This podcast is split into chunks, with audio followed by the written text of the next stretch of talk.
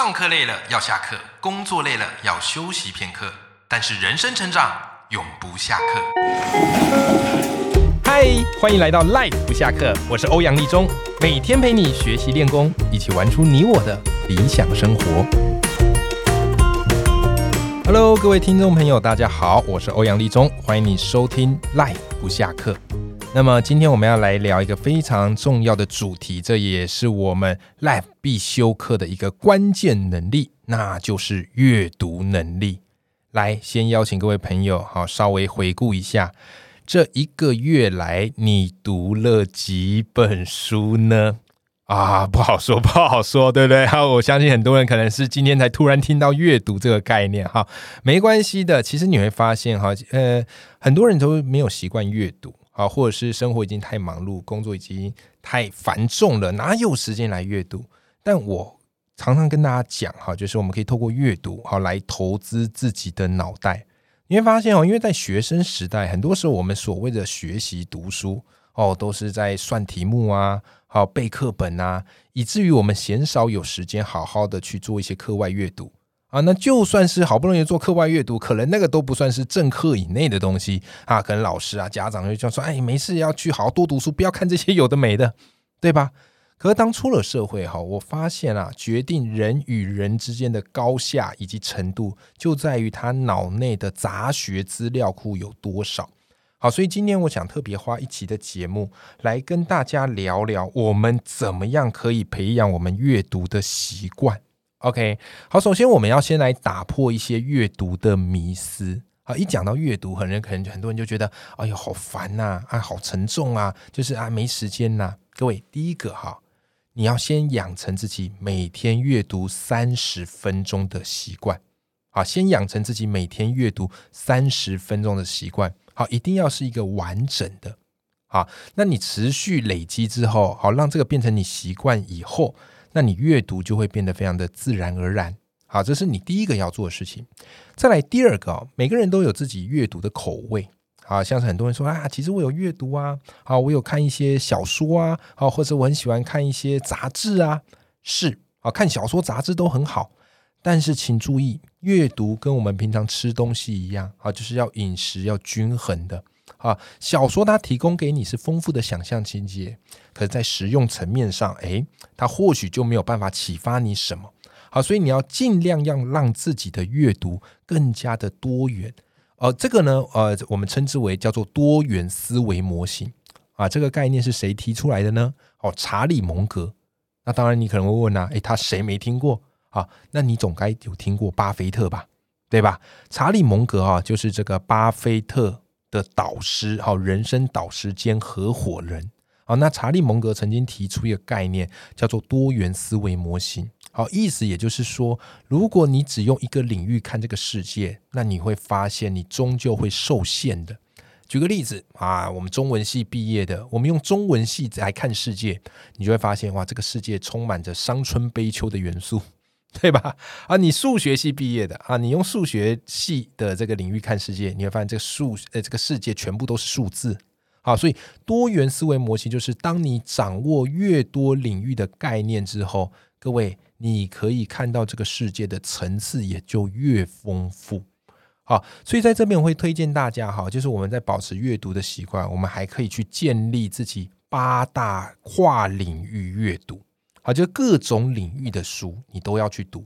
你说老师要读几本呢？好，会推荐你好各个领域的书，挑最浅显的五本来看。哎，为什么挑最浅显的五本呢？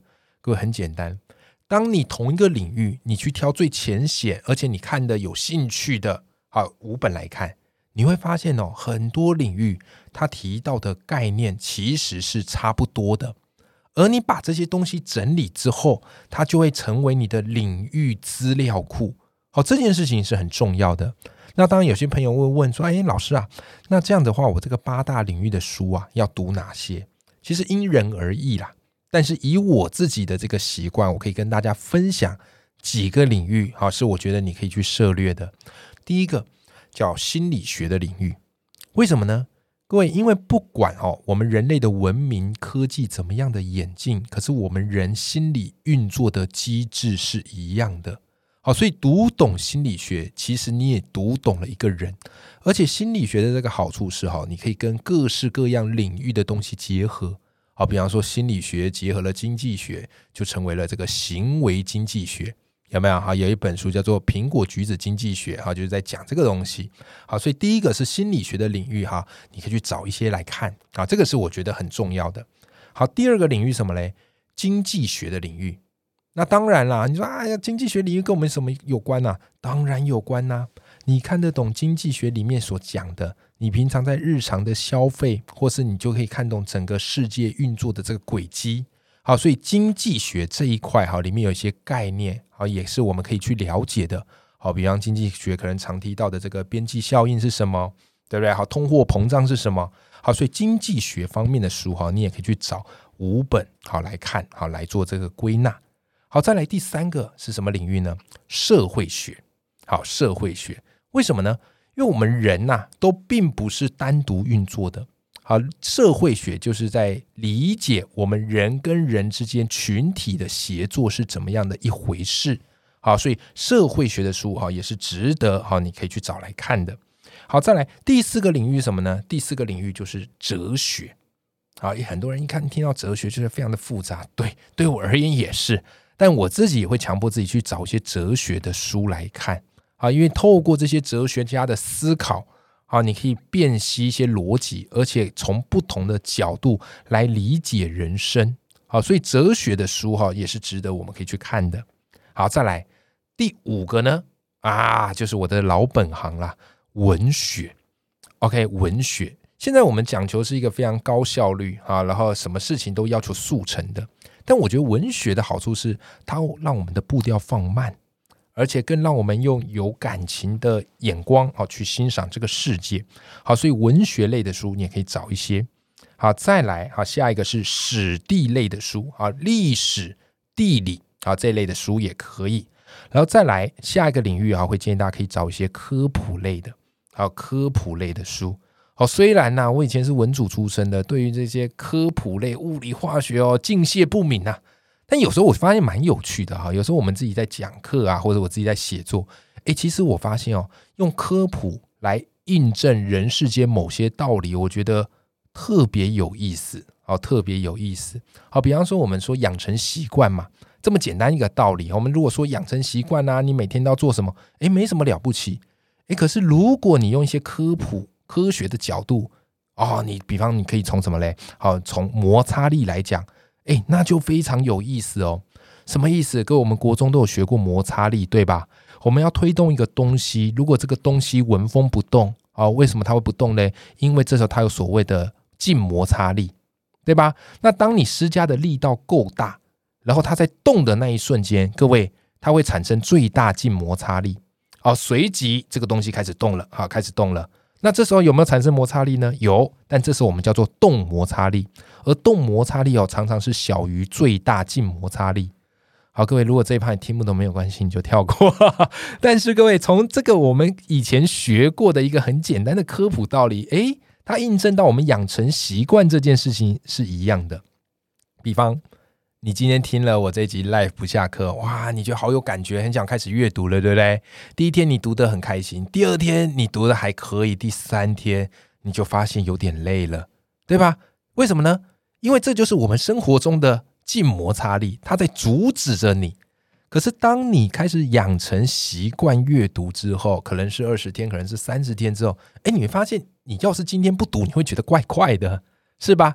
因为当你养成习惯之后，会不会有摩擦力？还是会有，但是那个摩擦力变成是动摩擦力。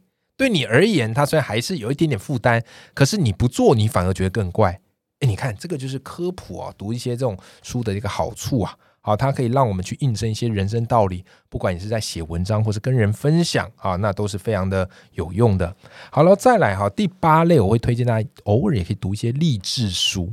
那当然，有些人会说：“哎呀，老师啊，这个励志书哦，都是鸡汤啊，都心灵鸡汤啊，喝起来看起来这个很滋补，但其实无益于人生。其实也不要这样看。其实我有时候看励志书，我在看什么？我在看这些作家他们如何用文字带给你能量跟力量。他们透过一些句型的变化，他们透过一些故事的渲染，然后创造出一种能量跟影响力。诶，这个是我觉得我从励志书学到很多的啊，所以我家里书很多啊。那其实其实有几百本哈，可能一一百多本都是励志书啊，因为我去学习他们怎么去说服你。好，所以刚才我们聊到了，就是你可以让自己哈建立八个领域的思维，然后去阅读这个领域哈五本哈五本比较基础的书，好，这是我们可以做到第一个，然后再来后面就很重要了，因为其实很多人都可以做到保持阅读的习惯，可是如果要再进一步，应该要做什么？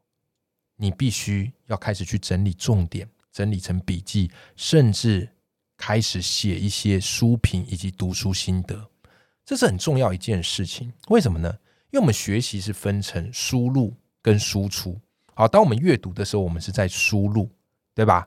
可是当你开始写的时候，好，把你读到的东西写成心得，好，整理成书评，这时候我们就是在做输出的功夫。只有当你开始在做输出，你才会提取你刚才阅读得到的东西。好，这个也在我们后面集数会来跟大家聊聊，怎么样去写书评，怎么样去写一些读书笔记。好，这件事情是非常重要。你只要有做到这一趴，各位，你的阅读的成效就会非常非常的好。那当当然有非常多的个方法。好，在我们后面的节目会来再来跟大家聊。好，再来第三个很重要的一个关键是什么？你除了写出来，好，写成书评也好，写成心得也好。你还可以再做一件事情，就是说给别人听，好，把自己想象在说书，啊，这个是一个很重要的一个关键，好，那这个呢，哈，从另外一个理论叫做费曼法则，有听过费曼这个人吧？对吧？好，他曾经拿过这个诺贝尔奖，哈，费曼非常有名的一个科学家，那费曼就讲过啊，他说，如果你要确保这件事情到底有没有学会，就试着。把这件事情解释给别人听，而且要解释到连小孩都听得懂。哎，如果你能够做到这样，恭喜你，你学会了。如果你讲讲讲，你都不知道自己在讲什么，那代表怎么样嘞？代表你可能还没有完全弄懂。哇，费曼这个概念启发我非常深呐。好，所以后来哈，也正因为这样，我开始养成一个习惯，就是每个月一定要办读书会的习惯。好，我自己有办我的一个读书会，叫做欧阳读书秀。好，目前每个月讲两本书。那事实上呢，我在做这个活动的目的，就是逼自己阅读，而且要说到大家都听得懂。好，所以呃，阅读之外，你可以试着啊找你的亲朋好友啊，或几个人开个读书会，好彼此分享自己的阅读的启发。在说的过程，你才会真正的理解到自己是不是真的读通这本书。